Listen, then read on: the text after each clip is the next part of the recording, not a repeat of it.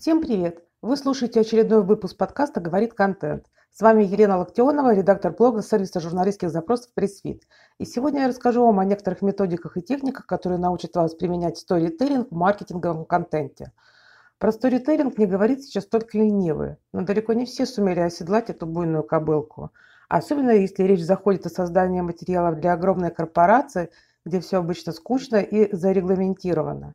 Где брать захватывающий дух истории, если вы работаете на суровом уральском производстве или в большой компании, которой рассказать-то нечего, кроме как о своем величии?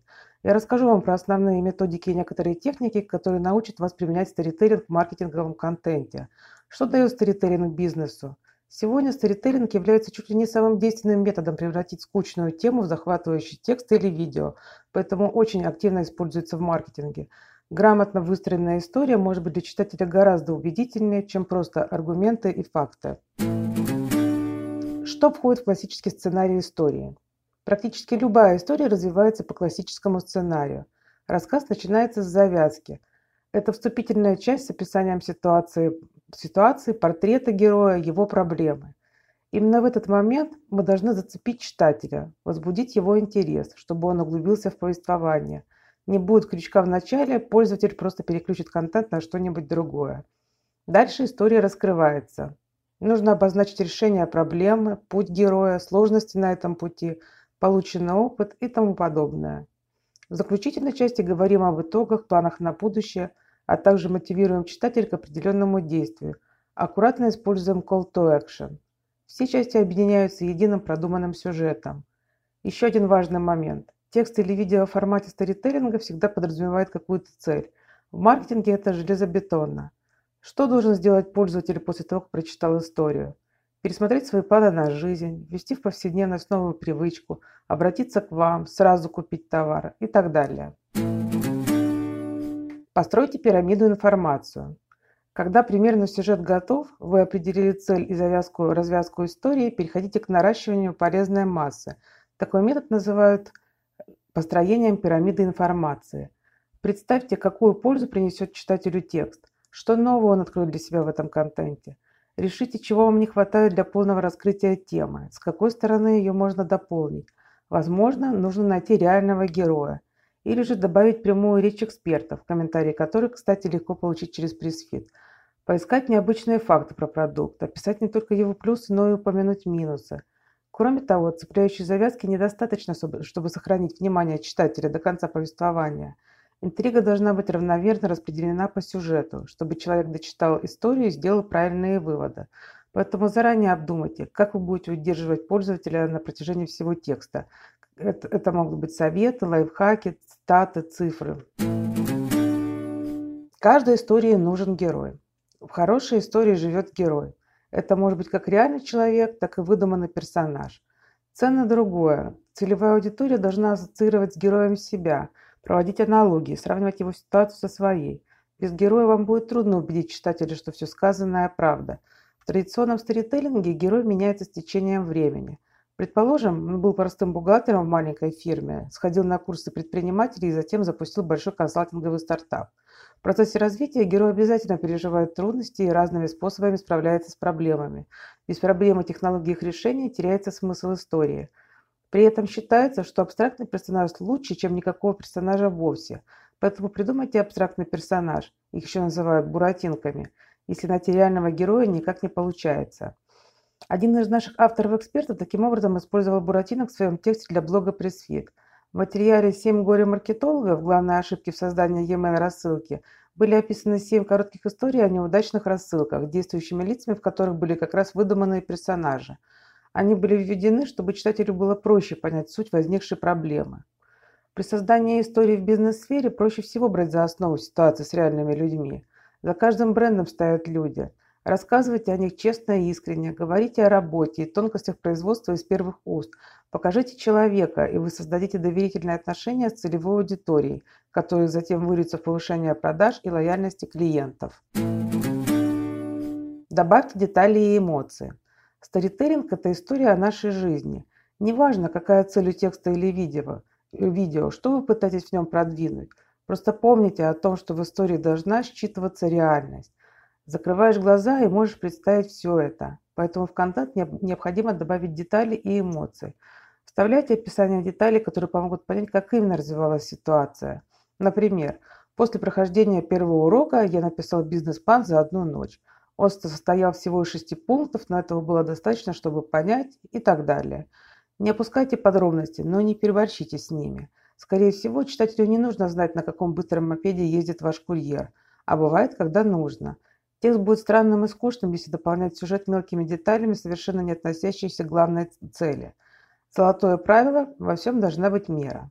То же самое с эмоциями.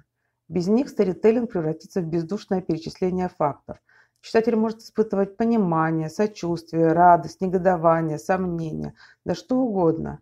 Эмоции позволяют читателю стать не наблюдателем, а участником события. Не секрет, какие материалы обычно становятся вирусными. Самые эмоциональные и проникновенные. Например, про горе людей после катастрофы или историю того, кто попал в настоящую беду, но смог выбраться из нее. Факт, что эмоциональный контент всегда находит отклик в сердце читателя – только не переусердствуйте с желанием вытянуть из читателя побольше эмоций. Это не совсем нормально – вызывать слезы при прочтении коммерческого текста, но бывают исключения. Оформление имеет значение. Чтобы сторителлинг точно выстрелил, позаботьтесь о качественном визуальном оформлении контента. Если историю неудобно читать, смотреть, слушать, читайте, что все предыдущие труды пошли на смарку – Ясное дело, что не годится сплошной текст без смысловых пунктов, разбивок, иллюстраций. Сейчас популярна инфографика, анимация, видеовставки. При верстке материала нужно помнить о кросс-чтении, когда пользователь идет сразу по заголовкам, врезам и так далее. Увы, во времена тотальной нехватки времени тексты чаще всего читают только по диагонали. А уж если в материале содержится что-то чрезвычайно полезное, тогда человек изучит его от начала и до конца – Позаботьтесь о том, чтобы структура контента без проблем читалась даже беглым взглядом. Не увлекайтесь разными шрифтами. Достаточно использовать один шрифт в, двух-трех кеглях. Не увлекайтесь также цветными выделениями, большими и маленькими картинками. Пусть у читателя не рябит в глазах от разнообразия форм. Популярные техники создания истории. Существует 8 основных приемов сторителлинга. Я выделила 4 техники, которые чаще всего встречаются именно в маркетинге.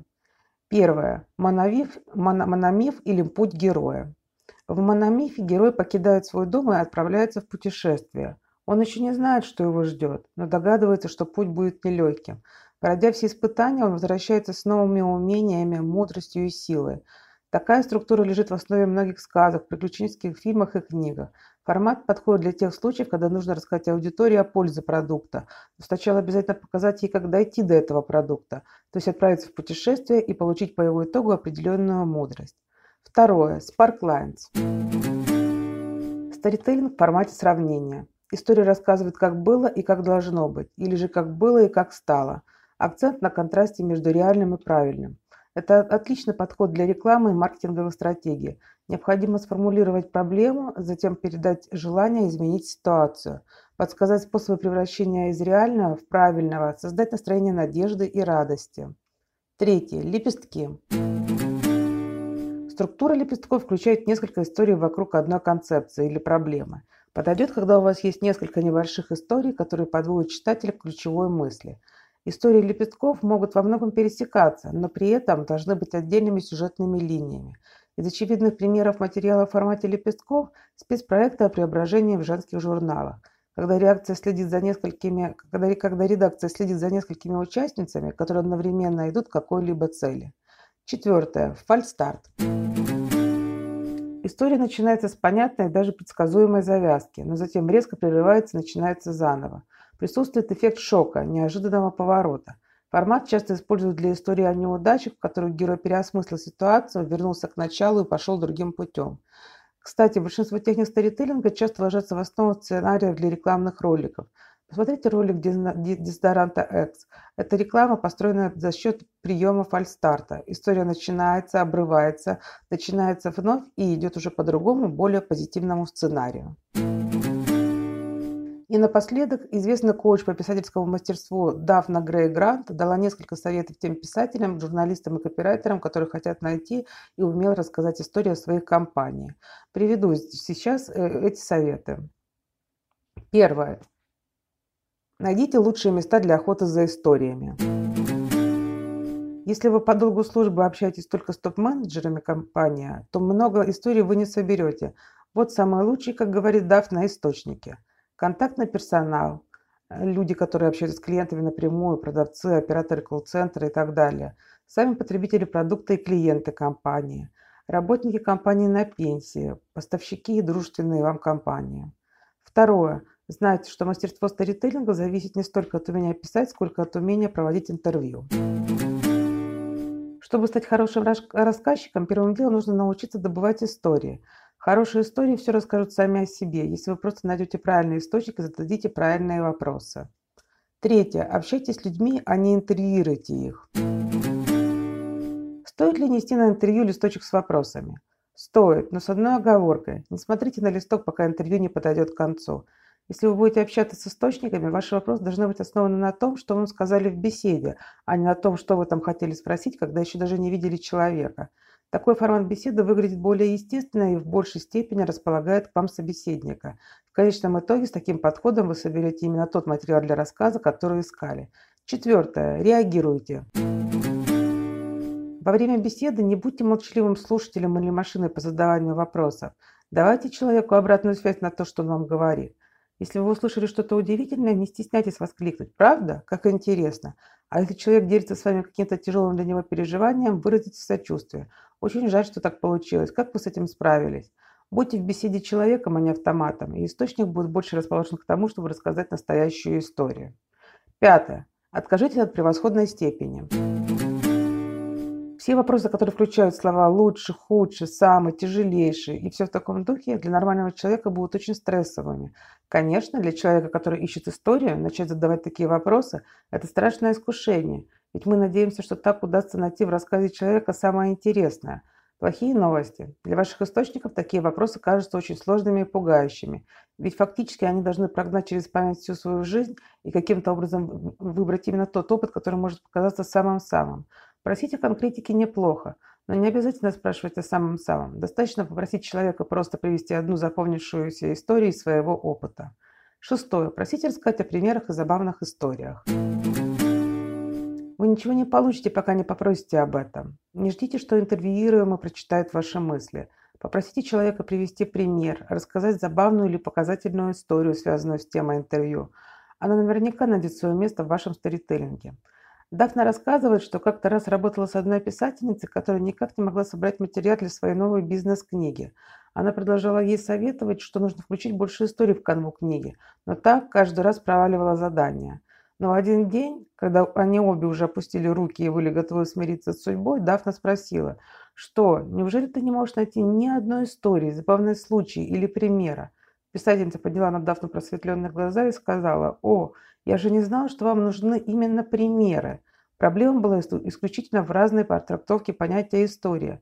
Не позволяйте недопониманию возникнуть в вашей беседе с источником. Постарайтесь по-разному объяснить, что именно вы хотите услышать от человека.